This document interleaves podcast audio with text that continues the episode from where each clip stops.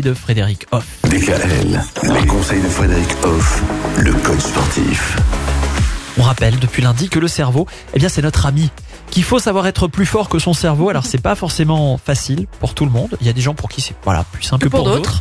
Mais en tout cas, c'est important de réussir à faire baisser sa charge mentale. Comment est-ce qu'on fait ça? Ben, la première chose, c'est de le vouloir et du coup d'être acteur de sa vie et du coup de faire ses choix. En fait, je sais pas si vous avez remarqué depuis plusieurs semaines, je mets souvent en avant le fait d'être acteur de sa vie et de faire des choix. Voilà, parce qu'on ne doit pas subir les choses, on doit prendre les choses en main. Et du coup, quand on agit comme cela, eh ben notre cerveau, il a moins besoin d'être dirigiste et de prendre tout à sa charge. En parlant de charge mentale, c'est pas mal. Et du coup, eh ben, on a moins de charge mentale parce que votre cerveau, il va se caler sur les choses que vous avez choisies, sur ce que vous choisissez de faire, les actions que vous faites. Voilà. Et du coup, ça nous fait dire qu'il faut favoriser les actes et les actions que nous répétons et que nous voulons. Il faut savoir que l'apprentissage passe par la répétition.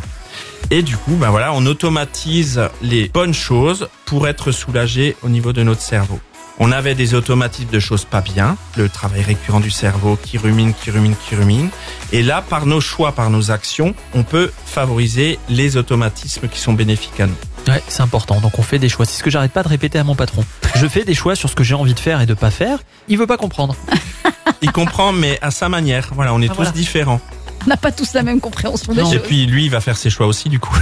Ah bah forcément. Évidemment. Très bien. Merci Frédéric. Demain, on va réfléchir pour une, une seule bonne raison, c'est pour vivre. Réfléchir pour vivre. Ça, c'est important. À demain. Retrouvez l'ensemble des conseils de DKL sur notre site internet et l'ensemble des plateformes de podcast.